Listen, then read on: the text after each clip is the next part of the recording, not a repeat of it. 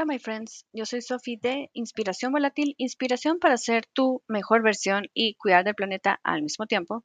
El episodio de hoy es el número 70, pueden creer que era el 70, y se llama 5 hábitos de Zero Waste que dejé de hacer.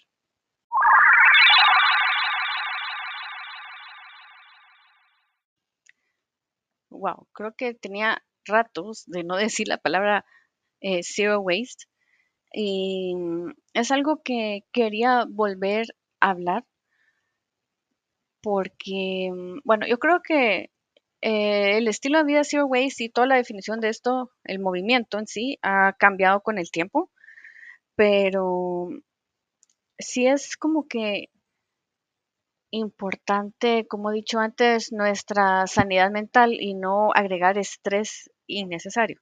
Obviamente, quiero decir antes de empezar que estos hábitos no son malos. No, no quiere decir de que no, no lo vayan a hacer ustedes, pero sí para mí, en lo personal, eran hábitos que agregaban una presión en mí extra e innecesaria que tampoco era eso. O sea, yo me estaba exigiendo mucho hace, eh, bueno, ya el año pasado, tal vez, no sé. Yo a veces siento que el año se divide en diferentes años y pienso que enero fue el año pasado, pero sigue en el mismo año, en fin.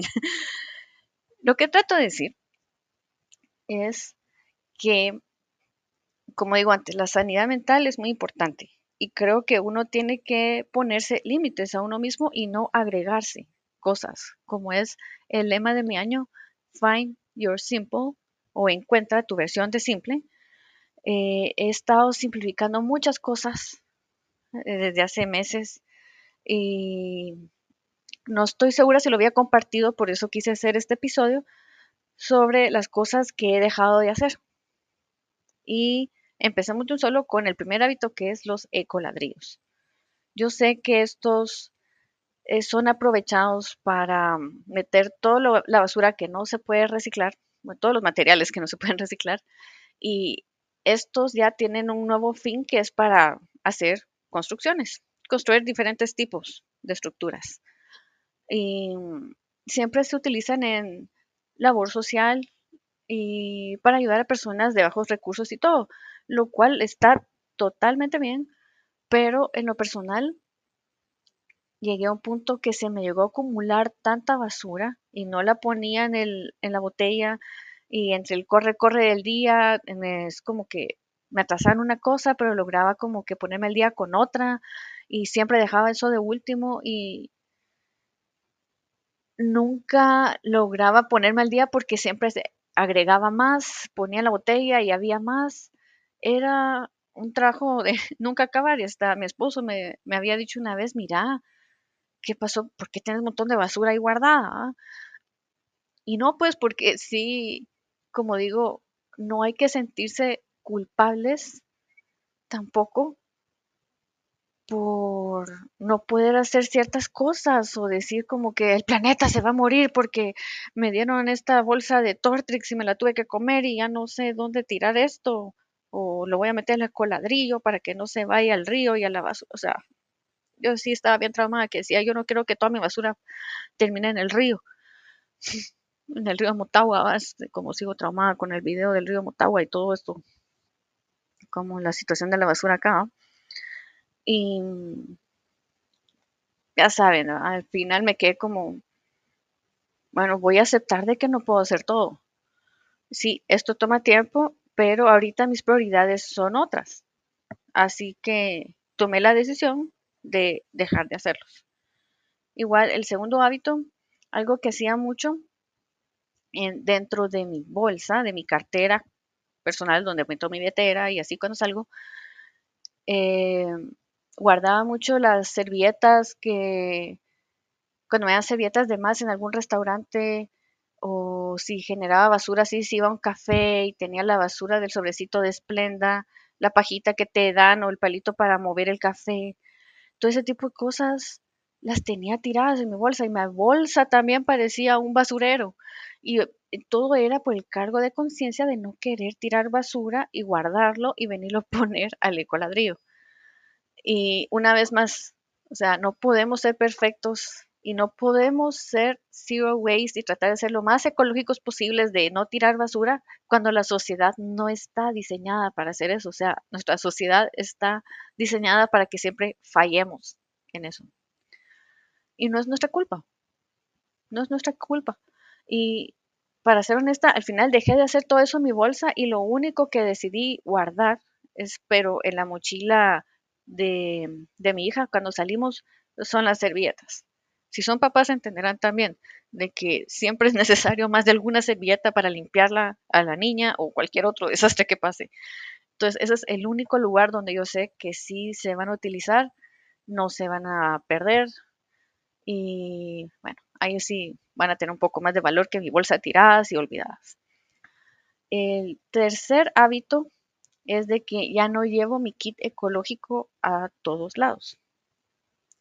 No sé si se acuerdan que he hablado de mi kit también en YouTube, que es mi bolsita con mi servilleta de tela, mis cubiertos, mis pajillas, mi topper colapsable y mi vaso colapsable por si compro café o si compro un licuado.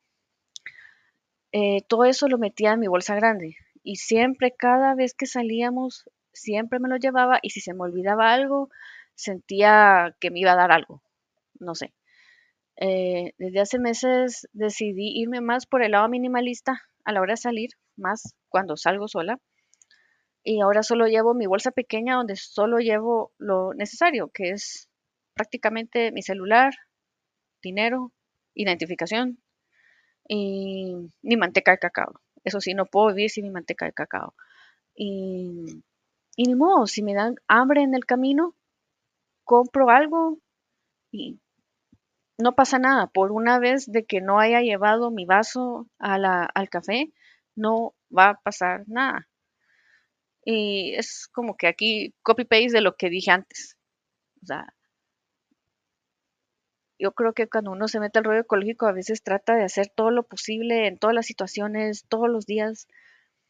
Y hay veces que no se puede y es normal que se nos olviden las cosas y igual. O sea, y más si voy a ir, si son salidas rápidas, si sabemos de que a lo que vamos, solo llevemos lo necesario y ya. O sea, ya, ya no me da ni ansiedad ni nada, ya no llevar mi kit a todos lados. Y aparte, eh, en lo que respecta como que a los datos y a todo lo que se ha recolectado en la basura de los océanos, todo lo que se ha limpiado, prácticamente dicen que las pajillas son menos del 1%. O sea, ya, ya me entienden a dónde voy. No digo que los, los olviden todo el tiempo, pero sí es como que de vez en cuando tampoco se martiricen. El hábito número cuatro es de que dejé de comprar cosas nuevas o reemplazos para ciertas cosas de la casa. Eh, aquí estoy aplicando mucho la parte de, hacer compras intencionales y también eh, como las hacer las compras de segunda mano. Al principio yo creía que para tener un, una casa ecológica zero waste tenía que reemplazar muchos productos, que tenía que comprar cosas. Y con el tiempo me he dado cuenta de que muchas cosas no son necesarias porque al final lo más sostenible es seguir usando lo que uno ya tiene hasta que de verdad ya no sirva. Y al buscar un reemplazo siempre buscar la primera opción que sea de segunda mano, no comprar cosas nuevas tan seguido, porque ya saben, la elaboración de productos nuevos, sean de lo que sean, tiene mucho más, un impacto mucho más grande que comprar cosas ya hechas. Que se acuerdan, va como que el extraer todos los materiales, el proceso para elaborar estos productos, el shipping y todo esto, ahí obviamente ya, ya saben los números. Y esto ya también lo he dicho en otros videos.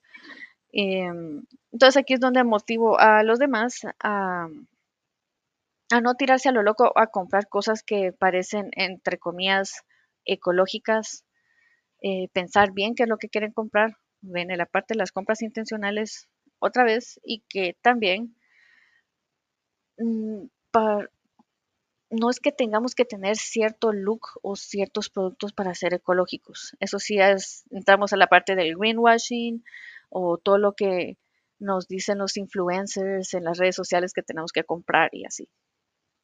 Entonces, ahí les dejo una pregunta muy importante para dejarlos pensando.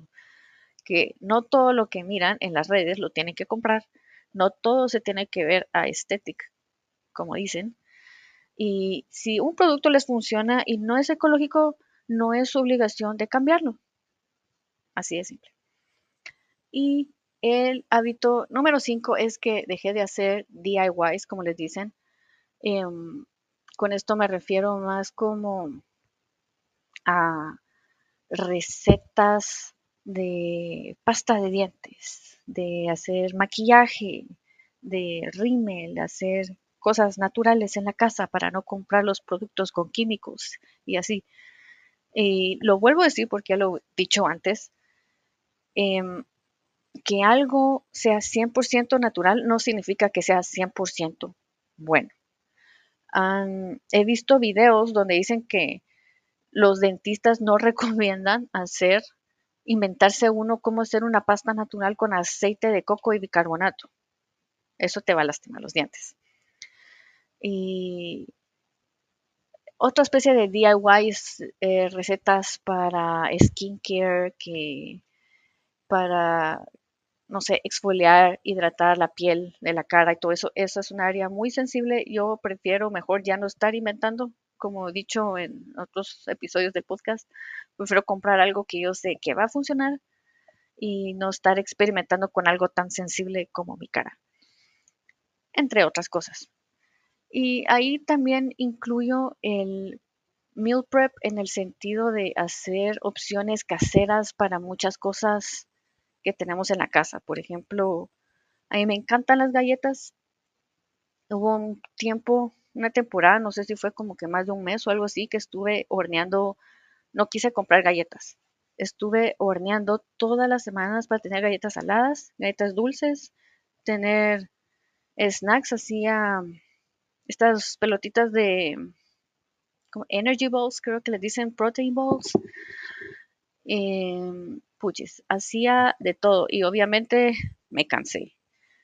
Obviamente esto no tiene nada de malo, pero creo que uno debería de encontrar un balance al respecto. Si uno quiere tener una opción un poco más sostenible, saludable, em, bueno, sí, y ecológico, se pueden buscar opciones que sean con un paquete grande, que no tengan tantos empaques chiquititos por galleta, o tener un, hábito de hacerlo cada cierto tiempo, no todos los días y no tan, no tan intenso como yo estuve hace unos meses. Y, así, o sea, de que se puede tener un balance, se puede. Y creo que hoy han salido más opciones de, bueno, al menos en mi caso, que yo no puedo tener mi casa sin galletas y cosas así con chocolate. He visto que han salido más opciones de galletas saludables o pastelitos repostería eh, vegana, hay unas opciones que no tienen gluten. Eh, bueno, dependiendo de sus necesidades, obviamente. Pero sí, en los últimos, este año creo que he encontrado más opciones. Entonces, al menos en esa parte de la comida creo que han aparecido mucho más opciones que en la parte como de cuidado personal. Pero esa es la conclusión de este punto. O sea, no experimenten tanto con los DIYs y si ya tienen algo que les funciona, déjenlo ahí. No se pongan a experimentar. Y bueno, esto es todo por hoy. Gracias por escucharme hasta aquí. Espero que este episodio los haya inspirado a tomar acción y recuerden que se pueden suscribir a mi podcast a través de Spotify, Google Podcast y Pocket Cast. O también pueden seguir el blog en inspiracionvolatil.com. Adiós y que la fuerza los acompañe.